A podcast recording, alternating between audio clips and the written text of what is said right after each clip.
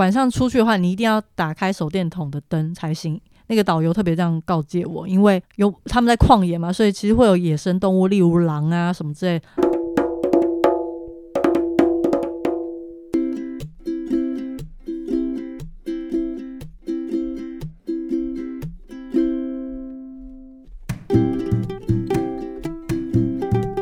欢迎收听马夏尔嘎苏马夏尔克书，偏偏不读书，任由万里路的旅行特辑。今天我们要谈的还是伊朗，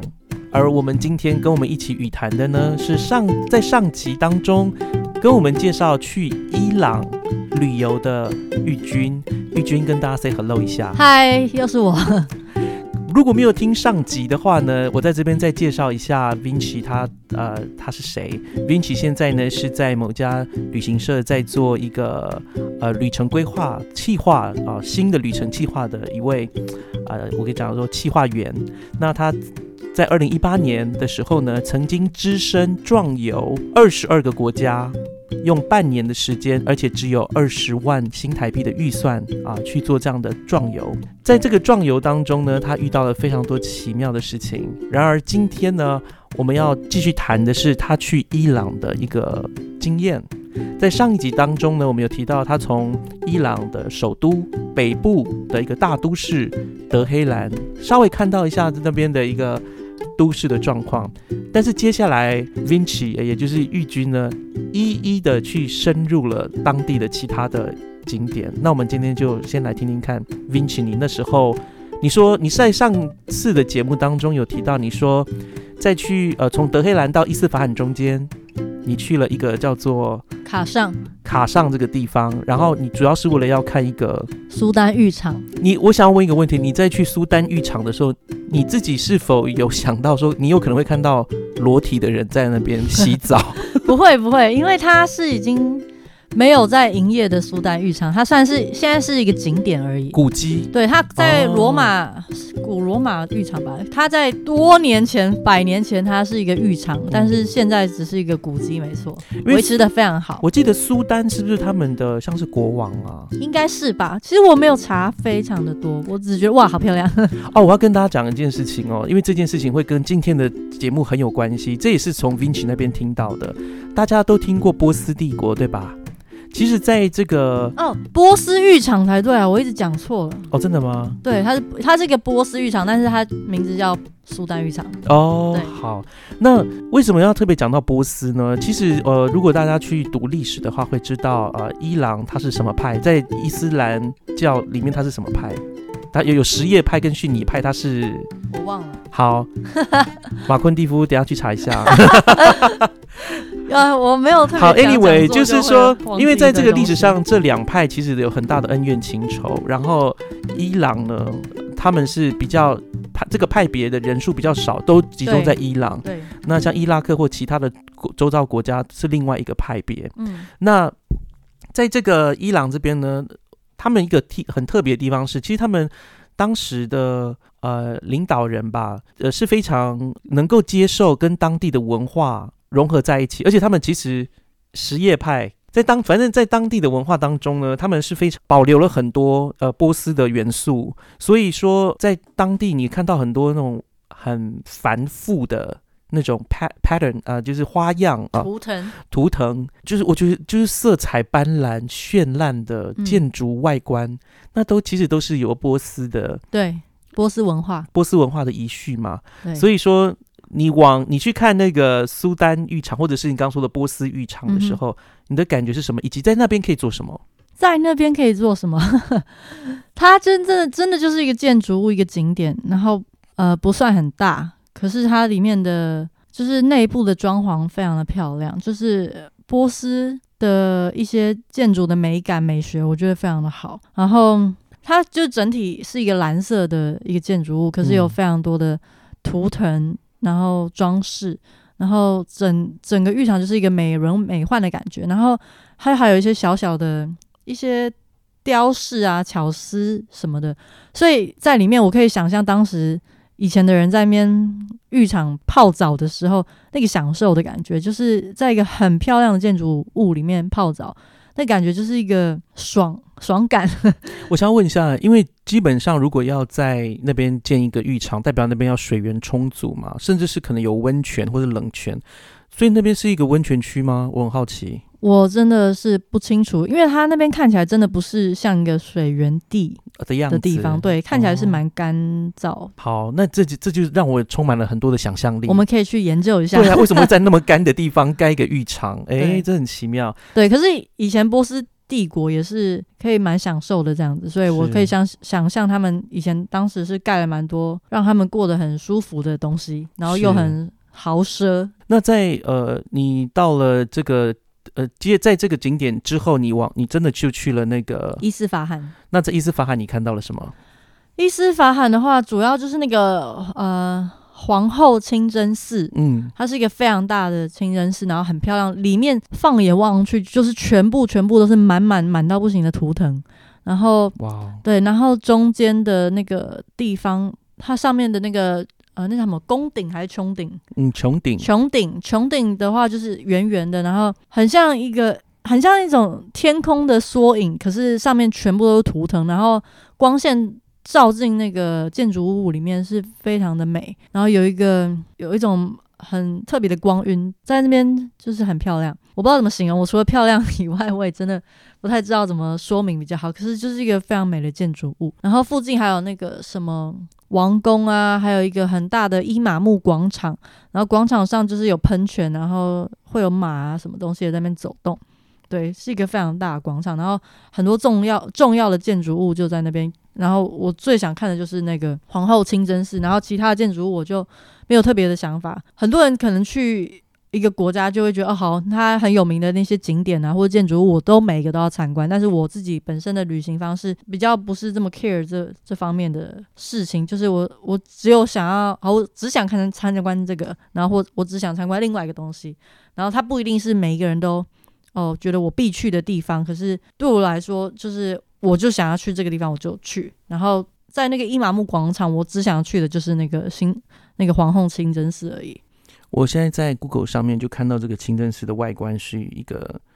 蓝色、水蓝色的清真寺然后他是说，他之所以呃，这个阿拔斯大帝啊，在一六零三年下令建造的这个清真寺，这个圆顶清真寺呢，主要是为了让皇室的成员有一个私人的场所可以做礼拜。不过现在这个清真寺应该只要是穆斯林都可以进去做礼拜，对不对？对，不过我们进去大部分都是参观的人，没有人在里面做礼拜。哦，这样子哈、，对，它算是一个景点了，但是它会不会偶尔是呃某个特定时间是来做礼拜或是一些特别宗教仪式的话，我就不是很确定，因为在那边还有很多其他清真寺是真的有人在那边做礼拜啊，或是躺在那边干就是。还是古迹，但是大家还是会在里面做礼拜，这样子。对，哎，这边好像对啦，这边没有说一般人可以进去做了哈，所以那我刚刚只是在想说，哎，或许应该有人可以进去做礼拜。我们可以讨论很多研究。对对对对对，那现在我们要再往南走，继续你的旅程，继续到第三个都市了。哦，哎、可是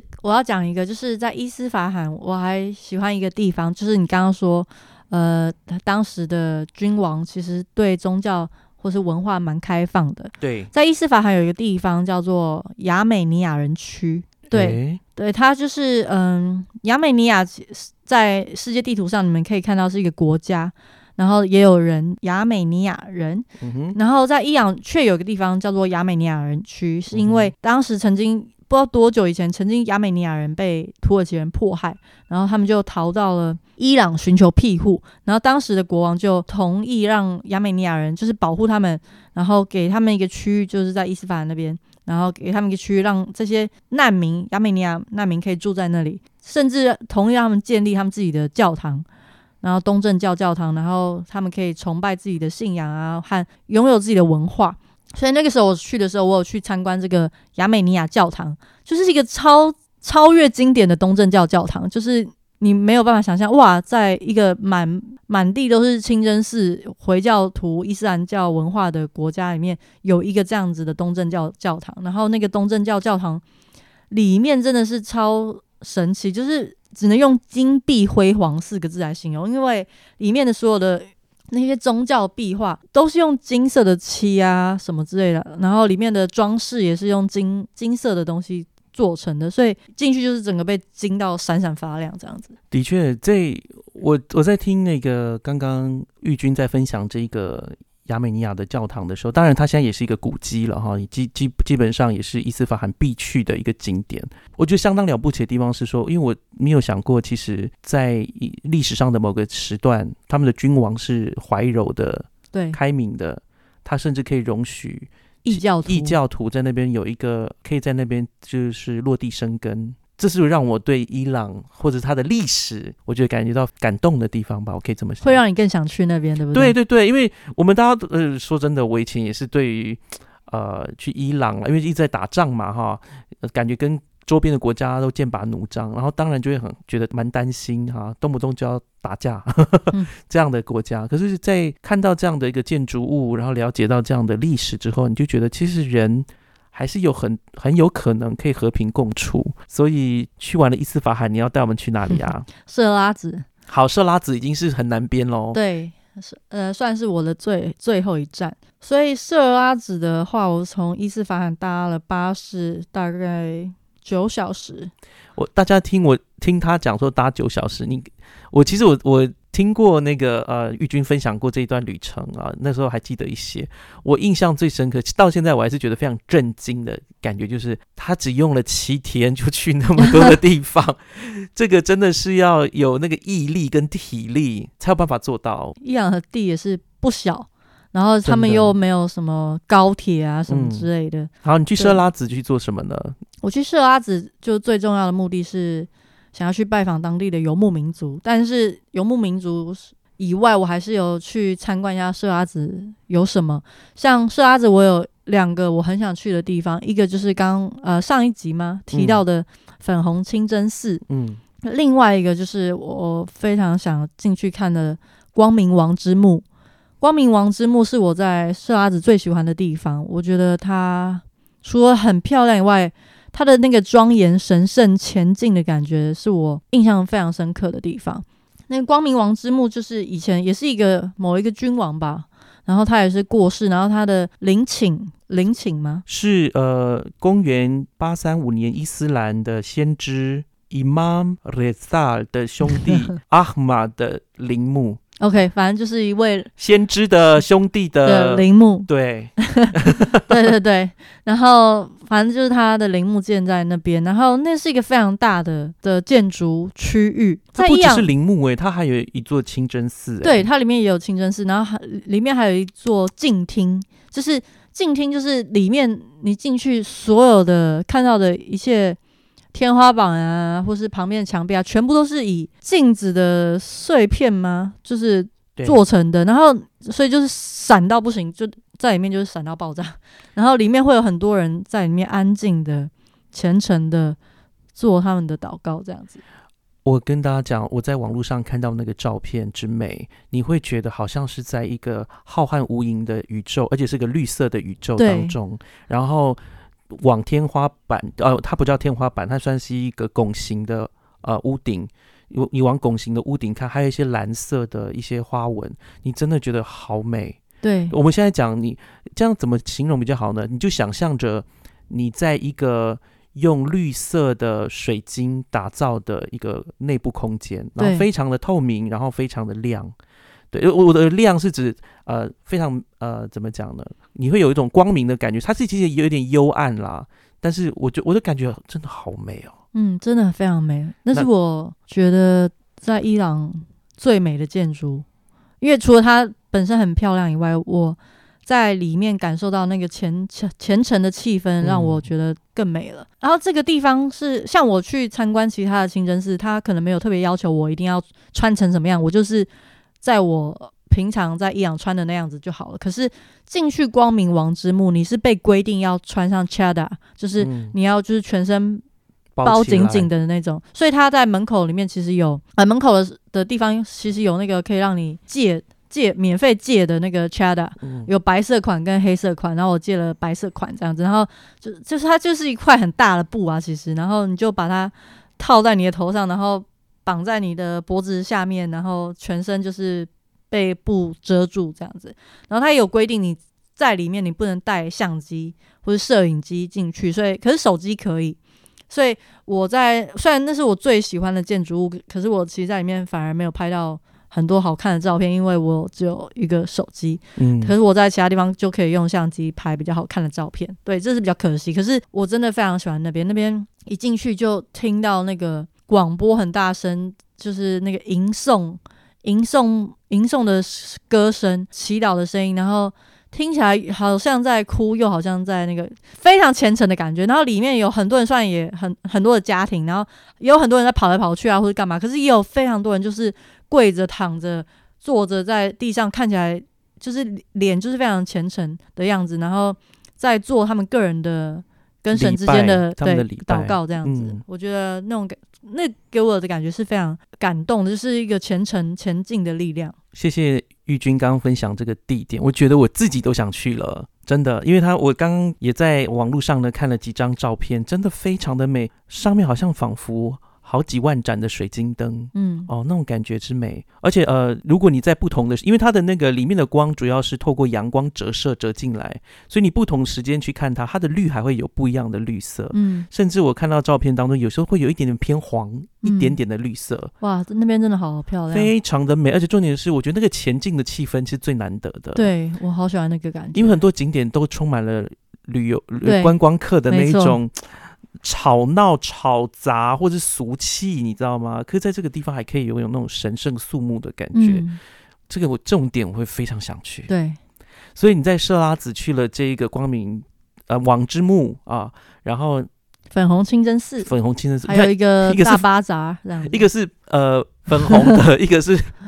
可以讲是鲜绿、青绿的清可以真寺。然后你刚刚说大巴扎是什么？大巴扎就是呃 bazaar，就是那个市场，哦，对，，是就是很长的市场街那种感觉，然后就是就一条路一？条路，然后就老满满的对对对，那满满的都摊贩的老街，然后上面就是也也是有呃屋顶这样是子，就是有卖各种东西，像伊朗很有名的就是他们的波斯地毯，手工波斯地毯，超级贵，对，非常贵，但是手工非常的精细。然后我我是个穷背包客，所以我买不起。但是那边的东西非常漂亮，还有番红花在那边卖也是非常的便宜，在其他地方卖可能就是一个很贵的番红花买得回来吗？买得回来。但是我是一个穷背包客，我买它没有什而且你。本人也没有那么爱吃番红花吧？对 我对番番红花没有什么特别的迷恋。对 嗯哼，对，在而且在伊朗吃到番红花饭也是稀松平常，对很平常，我并没有觉得特别热爱这个味道这样。这样子。对，好，那我我因为你已经在设拉子了，嗯。然后那个那你会建议大家去那个 bazaar 吗？你可以啊，如果你是想要买东西回来的话，一定要去逛 bazaar，因为它有好多东西可以逛，有很多很漂亮的精细的物品可以买回来，你会很喜欢放在家里因为他们的雕饰真的很精细，没错没错，好而且又比较便宜，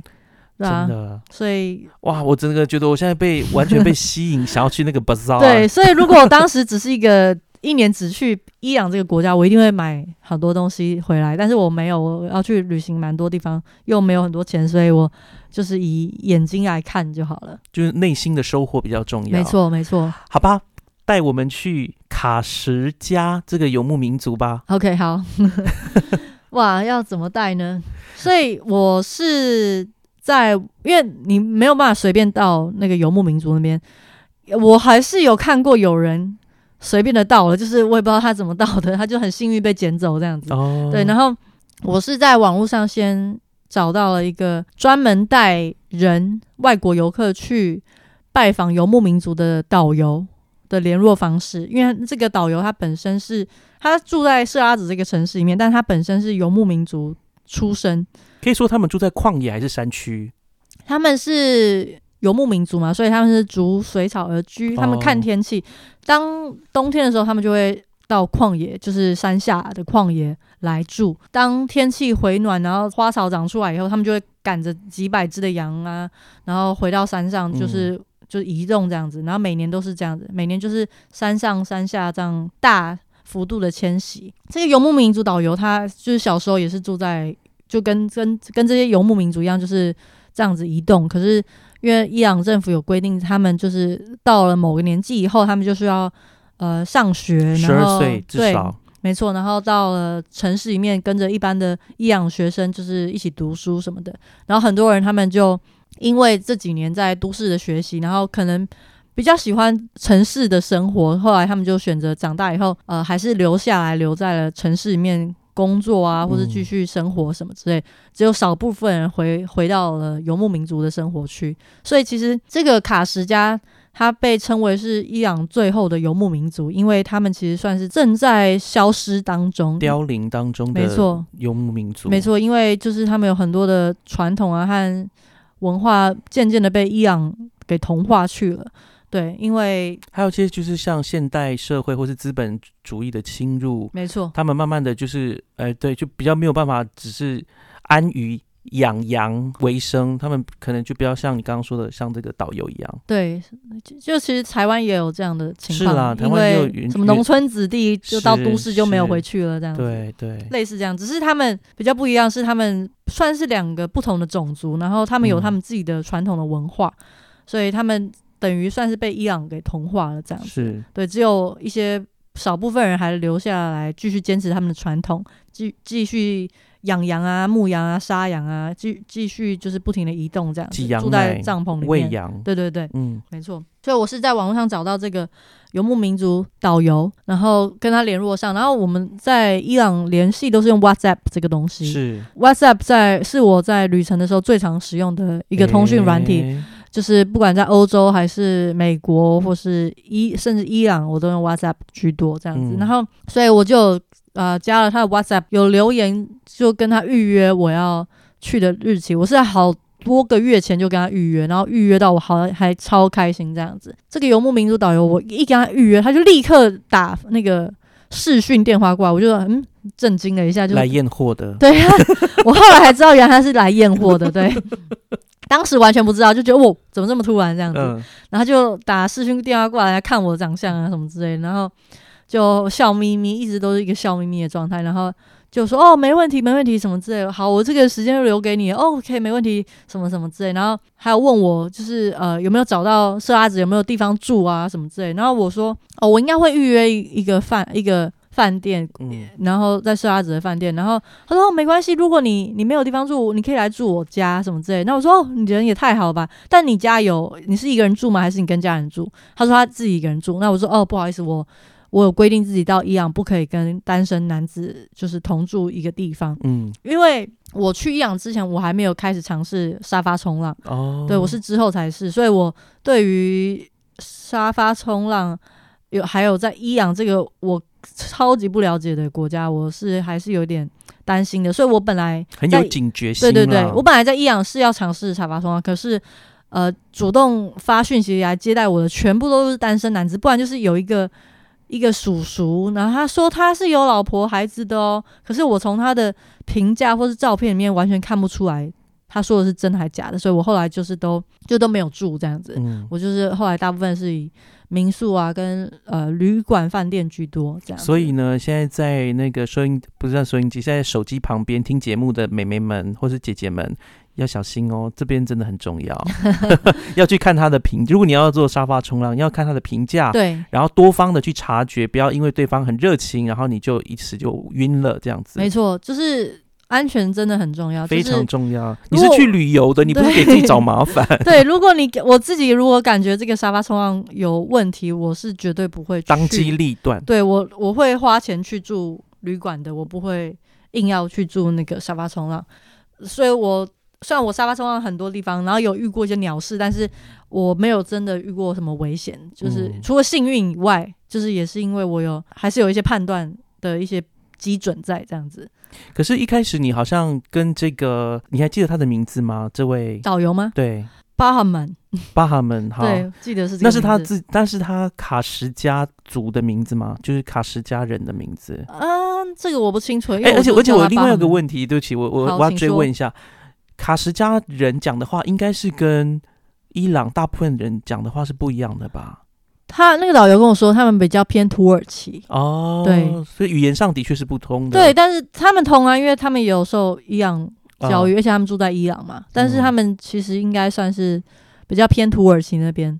这也是我觉得有趣的地方，因为设拉子其实是伊朗比较南边的一个呃城市，而土耳其其实在伊朗的可以算是西北边，嗯，对，所以他们从那么北边的地方下来到这里，对他们沿着一座叫做 Zagros 的山嗯，移动，这样子。好特别，我真的很喜欢。我自己本人是原住民嘛，我也很喜欢那种少数民族对，的那种 feel，你知道吗？很喜欢少数民族的这旅游。好，你后来遇到了这位，这位呃游牧民族的导游，但是会咸猪手的导游，我是进到一个家庭里面，但呢，那个家庭的附近也有其他帐篷，是其他的家庭。他们是以帐篷为单位的家对庭，对，没错没错。然后就一群人这样移动，然后他们几乎都是亲戚朋友这样子，然后每一个帐篷。的家庭，他们都会养至少两百头羊吧，嗯和一些有的没的的动物，例如鸡啊，还是什么之类的。所以我那时候住进的那个家庭是这个导游他的表姐嗯。表姐的家庭，那个表姐家庭里面有表姐和老公以及儿子跟一个女儿，嗯，然后儿子已经结婚了，然后还也有小孩，小孩是一对双胞胎，是这样的一个家庭，然后全部人就住在一个呃由石头围起来，然后有很多的手工织的波波斯地毯搭建而成的一个帐篷，所以它不算是一个我们封闭式的蒙古包，它不是长那个样子，对对，它不是一个所谓的真正我们想象中帐篷的样子，而是一个比较像一个，所以比较像蒙古包，但是又多了一点建材。或者是也有多一点呃，就是开放性。对对对，就就是我看到它其实不是四壁都包起来的，对没错。它其实屋顶上还是有露出一些缝隙，然后有一面呢也不算墙吧，对，对，没错。但他们也常常会有亲戚朋友来找他们，所以我去的时候，呃，那一天就是刚好我到达的时候，就是他们有一堆亲戚朋友已经在那边，从其他的地区或城来市。串门子，对的，来串门子这样子，然后大家就一群人席地毯而坐在户外，然后就泡茶聊天啊，很开心啊，吃甜点啊什么之类的。我完全听不懂他们的语言，而且他们也不会英文这样子，但是就是很好奇妙哦，很可爱。你就像是一个沙子跑进了蚌壳的壳里，一个完全的义务这样子，对对对，可是他们很好，也很很欢迎我这样子，因为他们就就是接待外庭。外来人就是很很欢迎。哎、真的是这样子哎、我发现很多游牧民族啊，他们对人真的是非常的，就特别是远道来的，不管是熟客还是陌生客没，错，好客，真的是非常好客的。没错，而且很会很照顾你这样子。那个你们，你你在嗯那边，因为你待了两天嘛，跟当地的人啊待两天，然后你觉得你最大的收获是什么？他们的过的生活其实其实蛮单纯的嘛，就是放非常羊，单纯，对，就放羊、喂羊、聊天、聊天，打瞌睡、围。围在火炉旁边，我记得，对对对，围在火炉围在火炉旁边。聊天，然后小朋友跑来跑去，对，然后玩一个很有趣的游戏，这样 也不是很有趣啊，就是以我们看来不太有趣的游戏，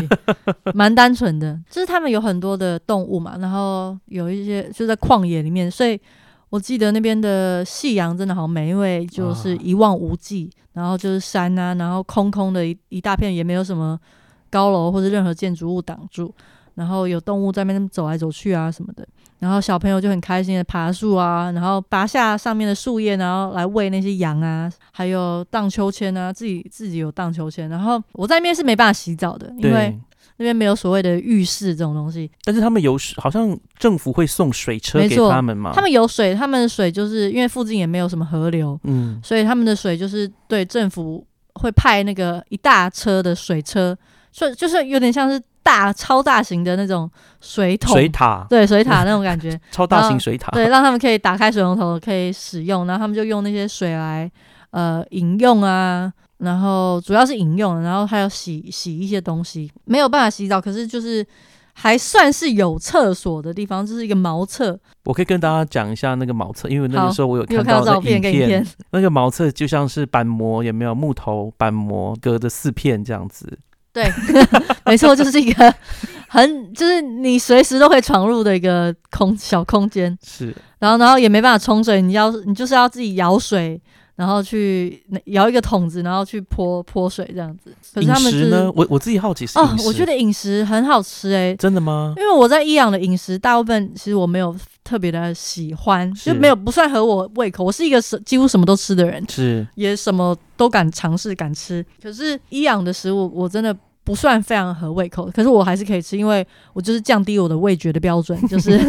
就是说 OK，这个对我来说就是要应该要好吃了，我这个就是好吃的，这样就是会说服我自己。是但是呢，在伊朗的游牧民族家，他们做的食物其实非常的简单，就是每天那个妈妈。妈妈也是穿传统服饰，就是是跟外面的伊朗人穿的不太一样。他们的传统服饰是他们自己独有的，然后他每天都穿的穿的厚厚的、胖嘟嘟的那个传统服服饰，然后呃自己煮他们挤的羊奶，然后哇，我觉得那个羊奶非常好喝，完全没有加糖，可是我觉得很天然，还有天然，还有他们泡的花草茶也超级好喝，因为他们都喝红茶居多，可是因为我本人是不喝咖啡，茶对，我不喝茶叶的茶，或者是呃，也不是说咖所有的咖啡因，可是就是不太喝咖啡因型的茶。然后他们听到就泡花草茶给我，那是超好喝的花草茶，我从来没有喝过这么好喝的花你草茶。你应该跟他们要几个茶包的，他们没有茶包，他们就是真的是，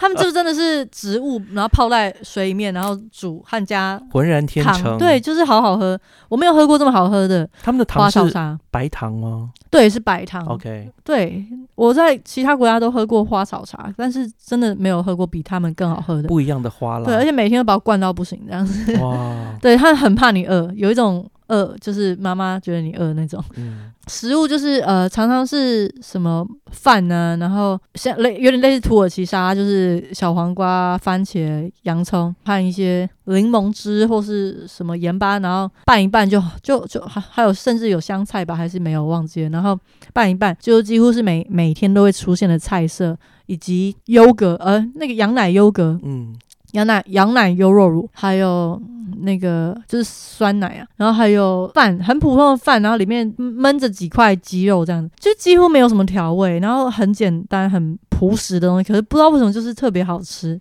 我觉得很很神奇，我不知道他们做了什么。你真的把它形容，虽然听起来的确那个食材原食物哈，听起来好像没什么，但是你在形容你的。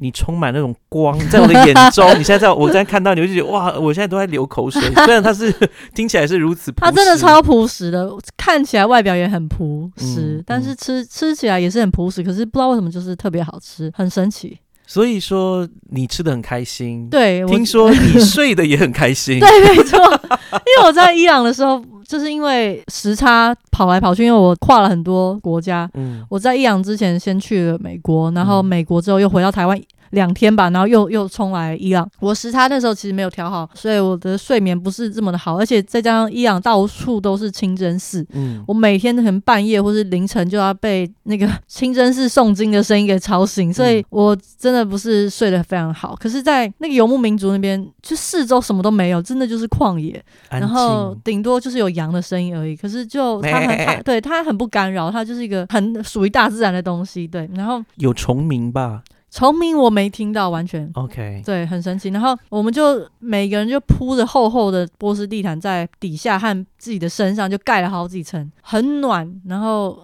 重很重诶、但是不知道为什么没有很重的压迫感，重是重哦，可是没有压迫感。是然后在那边睡，我是我在益阳那几天睡的唯一最熟最好的一次。即使我一直不停的半夜起床尿尿，因为我真的喝太多花草茶，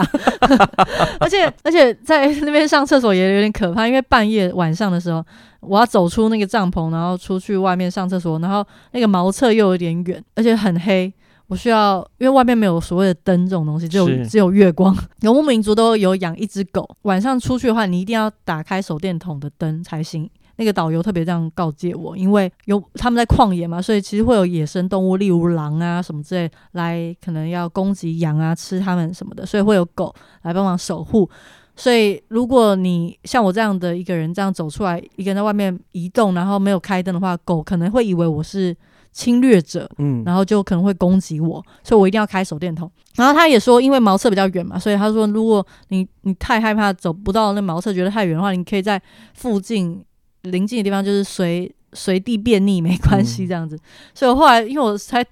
爬起来太多太多遍了，所以我后来就是真的就是找一个比较近一点的地方，就是上厕所。但是我上厕所的时候是一边上一边其实有点害怕的，就是很紧张，因为就听到附近有没有什么动静，有没有什么声音，对，就怕会不会突然狗出现在我旁边，或是其实有一只狼出现在我的旁边，就在黑暗中突然扑向我，我我可能还不知道这样，所以我。而且你还蹲下来，它更容易扑对对对，上。没错，所以说我一边上厕所都一边很害怕，然后手电筒就要一直一边上一边照来照去，看附近有什么东西这样子。但是印象中很好，就是天上真的就是没有什么光害，所以有一些星星，但是它星星却没有想象。中的多有点可惜的，我不知道为什么，可能有月亮吧。哦，可能月亮太亮了。对对，不然我想象中应该是满天的星河，对对对，满天星斗。没错，可是那个没光害的感觉真的是也是蛮好的。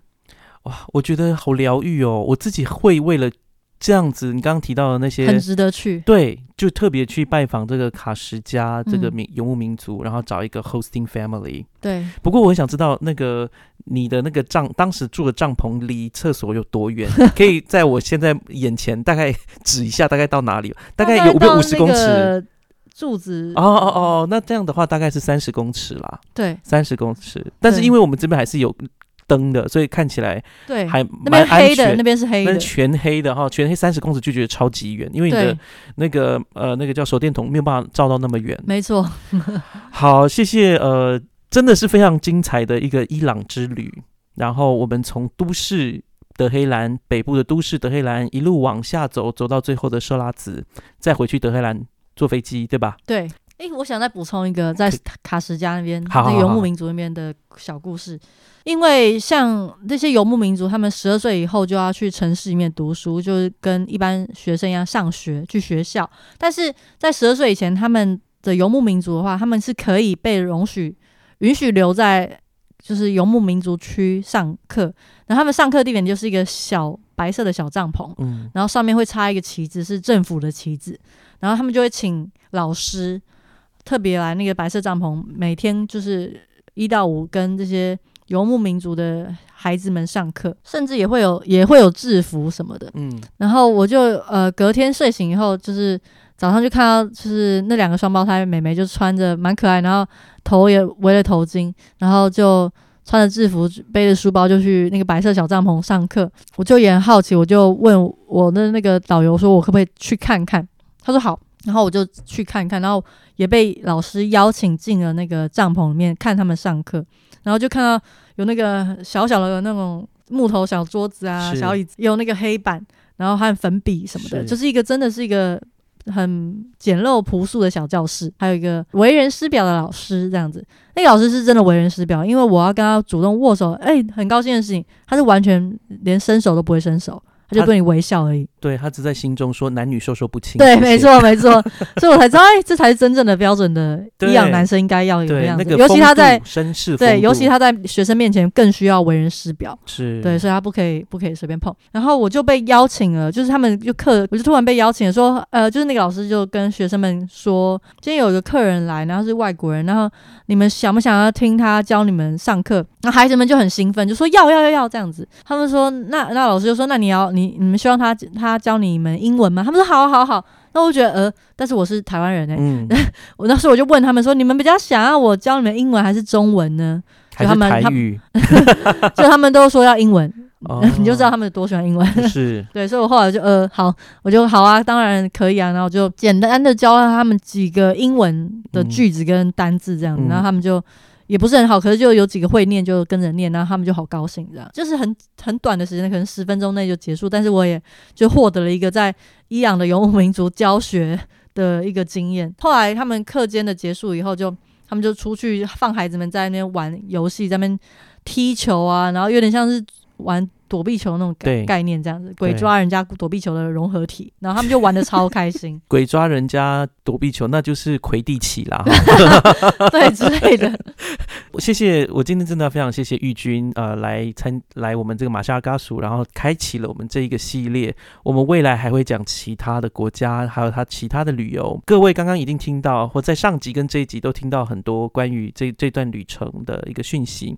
我们会在马夏尔克书的。脸书粉砖上面放一些当时的照片，可以让大家稍微知道我们在讲的一些内容。更重要的事情是我们希望透过这一个不，我们知道中国有一句俗谚叫做“行万里路，胜读万卷书”，所以呃，读书也好，旅行也好，都同样可以增长我们的见闻。然后，我觉得更可贵的事情是，玉君呢，他读了《我是马拉拉》这本书之后，他开始放下对于伊斯兰。呃，宗教或者是对伊斯兰文化的国家的一些以前有过有的成就的思考，然后开始慢慢接受，打开它，然后心慢慢软下来，哎，发现的确这个国家有非常不比比我们想象中的可能还更可亲可爱。那当然也有一些可怕的地方啊，特别是如果你要呃男女之间的那个交往分际等等。不过我真的非常感谢玉君，因为其实他也打开了我的视野。我没有马昆蒂夫没有去过伊朗。但是他现在真的成为我必去的一个点，当然都要等到这个疫情过去之后，都安全了之后再过去。那再次谢谢大家收听马夏尔·加苏马夏尔克书，要记得哦，要在 Apple Podcast 给我们五颗星的评价，然后到每个地方都给我们最好的评价，好不好？然后如果有任何问题，欢迎在我们的 IG 上留言。那如果对于玉君有一些问题，甚至是想要问他。呃，背包客单人背包客的行程的话，也欢迎直接呃反映在我们的 IG 上面，或者是在我们的脸书粉砖上面，我们都会乐意的给你们一些回应。那这就是我们今天节目，我们就先这样喽，无力囊，拜拜，拜拜。喜欢我们今天的节目吗？欢迎各位听友能够到 Spotify、Apple Podcast、Google Podcast 或 Sound On。聆听我们的节目《马夏尔克书》，并且在 Apple Podcast 上给我们五颗星的评价。当然，如果各位还有其他的意见或者是很好的想法，也欢迎到我们脸书的粉砖以及 Instagram 上面的粉砖留言给我们。我们很期待获得各位的反应跟回响哦。